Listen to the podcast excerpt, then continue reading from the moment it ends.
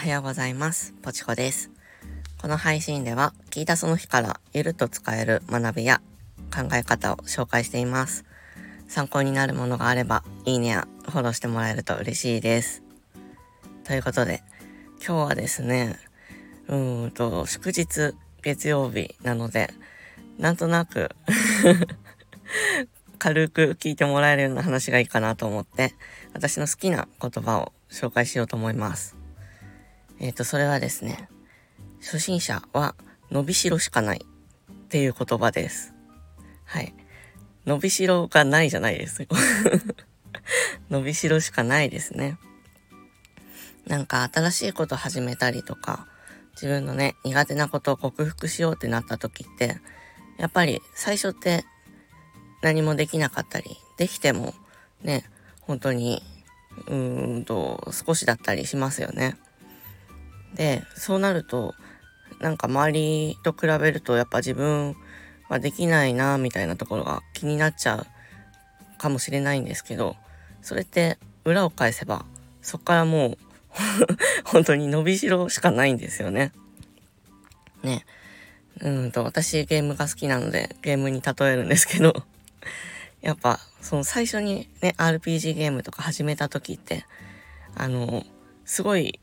弱い敵でも倒すの大変じゃないですか。で、倒すの大変だけど、あの、経験値もちょっと溜まるとすぐレベルアップできたりとか、新しい技覚えるのも早かったりとか、ね。なんか成長を結構早く実感できるのがその初心者の特権だと思ってるんですね。で、もちろん、その、最初苦手なことだったら、その伸びを感じるまでにちょっとね、時間がかかったりとか、そういう部分で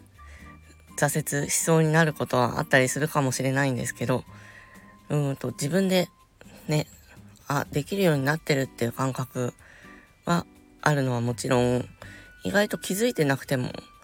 なんとなくできてる、でき、できてるみたいなことってあったりするので、新しいことを始めたり、何かチャレンジしたいなって時は、この伸びしろしかないという言葉、心の隅に置いておくと、ちょっとくじ、くじけそうになった時に、もうちょっと頑張ろうかなって思えたりもするので、よかったら、あ、そんな話もあったなって なんか覚えておいてもらえるといいかなって、はい、今回この話にしてみました。でですね、私、このスタイフはいろんな話をこうやってね、参考になるようなことできたらいいなっていうのもあるし、あともう一つ始めた理由として、その自分の上がり症を克服したかったからなんですね。で、私人前で何か発表とかプレゼンみたいな形で1対複数で話すっていうのがとても苦手で、こうやってね、見えない状態で話すのは全然大丈夫だったりとか、まあ、この喋ってる時になんかまとまらないというか、自分で何言ってるかわかんなくなるみたいなところもあったりするんですけど、で、その学生時代とか、その人前で話す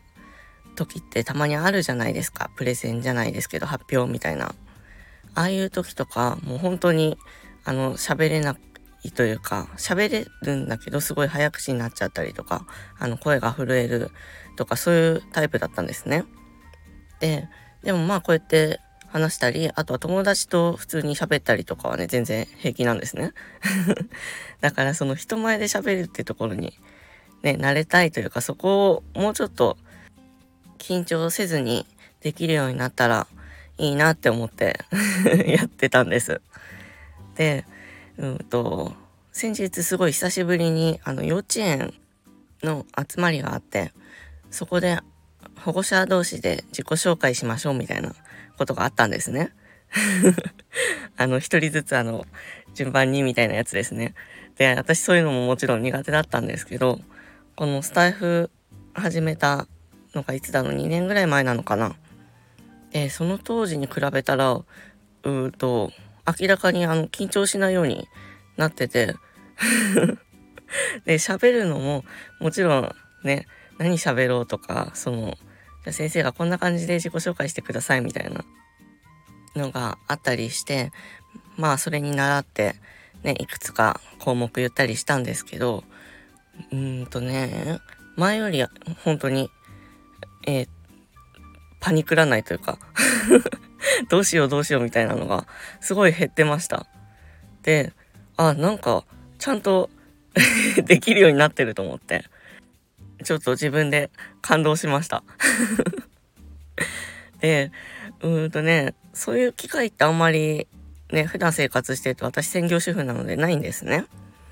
だから久しぶりにそうやって人前でこの一人ずつ喋るみたいなのをやってあなんかね自分の中ではそんなに実感がなかったけどやっぱり変わる部分っていうのはやった分だけ変わってるんだなっていう自信にもなったしそれって元のレベルというか元のできる基準が低かったからそうやってねちょっとした部分でも実感できたんだろうなって思ってなので本当に うんとよくセンスとか才能とかって言葉があったりするんですけどうん努力ってのもすごく大事だって思うんですよね。そのできないこと苦手なことをそのままでもいいなって思ってること。私だったらあの料理あんまり得意じゃないんですけどできないなりにいろんなもの使ってやったらいいかぐらいの感じなんですね。でも中にはねどうしても仕事とか普段の生活で必要なことででも苦手ってものもあると思うんです。でそうするとやっぱできてる人のことがもともとできてるように見えちゃったりすると思うんですけどうんとその人の努力だったり積み重ねでその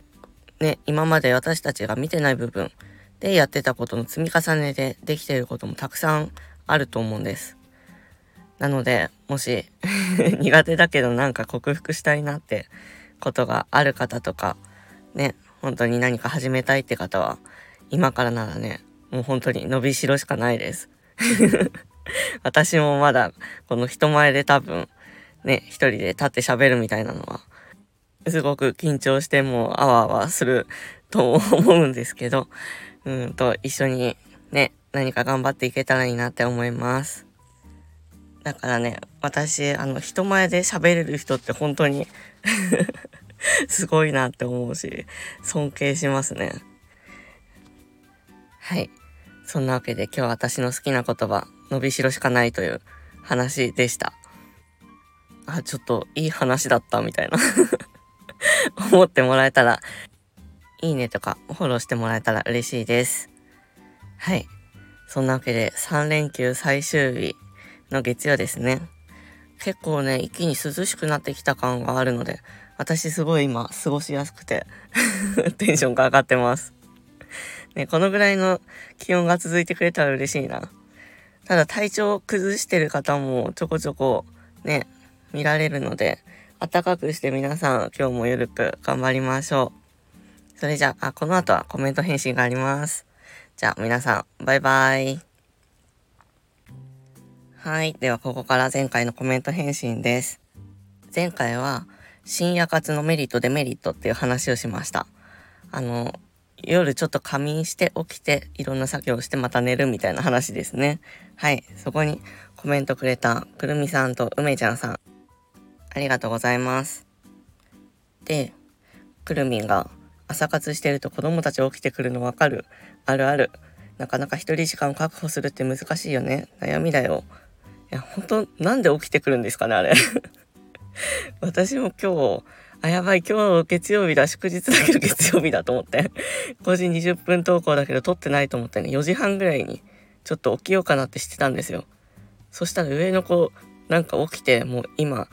あれです、下で、下っていうか、私今2階にいるんですけど、1階でね、お絵かきしてますね。4時45分とかでしたね、その時。今5時です。ね、私も昔は夜の女だったのにな。夜中中ゲームとか本読んでたのに。今は眠くて眠くて。深夜活やっての感想を聞きたい。深夜活やるなら、昼寝15分から30分確保できる日とかがいいのかな。昼寝時、えっと、昼寝時間、それ以上は脳にも夜の入眠導入にも良くないらしい。へえ。でも15分くらいなら脳もすっきりしていいらしいよ。ってことで。あ、そうなんだ。あ、そう、夜中中さ、ゲームとか本読んでたのとか、ね、もうなんか今、できないですよね、本当に。なんかあの、あの体力がね、今ね、欲しいです、すごい。で、昼寝15分から30分か。私ね、昼寝しようってなると、がっつりもう1時間とか寝ちゃうんで、それそれやばいね、じゃあ15分くらいで起きられるようになんとか頑張ってみます、くるみ。いい情報ありがとうございました。で、次はね、梅ちゃん。子供いるとどうしても作業時間が夜しか確保できなくなるよね。梅ちゃんは子育て仕事で眠くて作業効率が落ちてます。仮眠して作業効率アップしてみる。ってことで、梅ちゃんもね、子供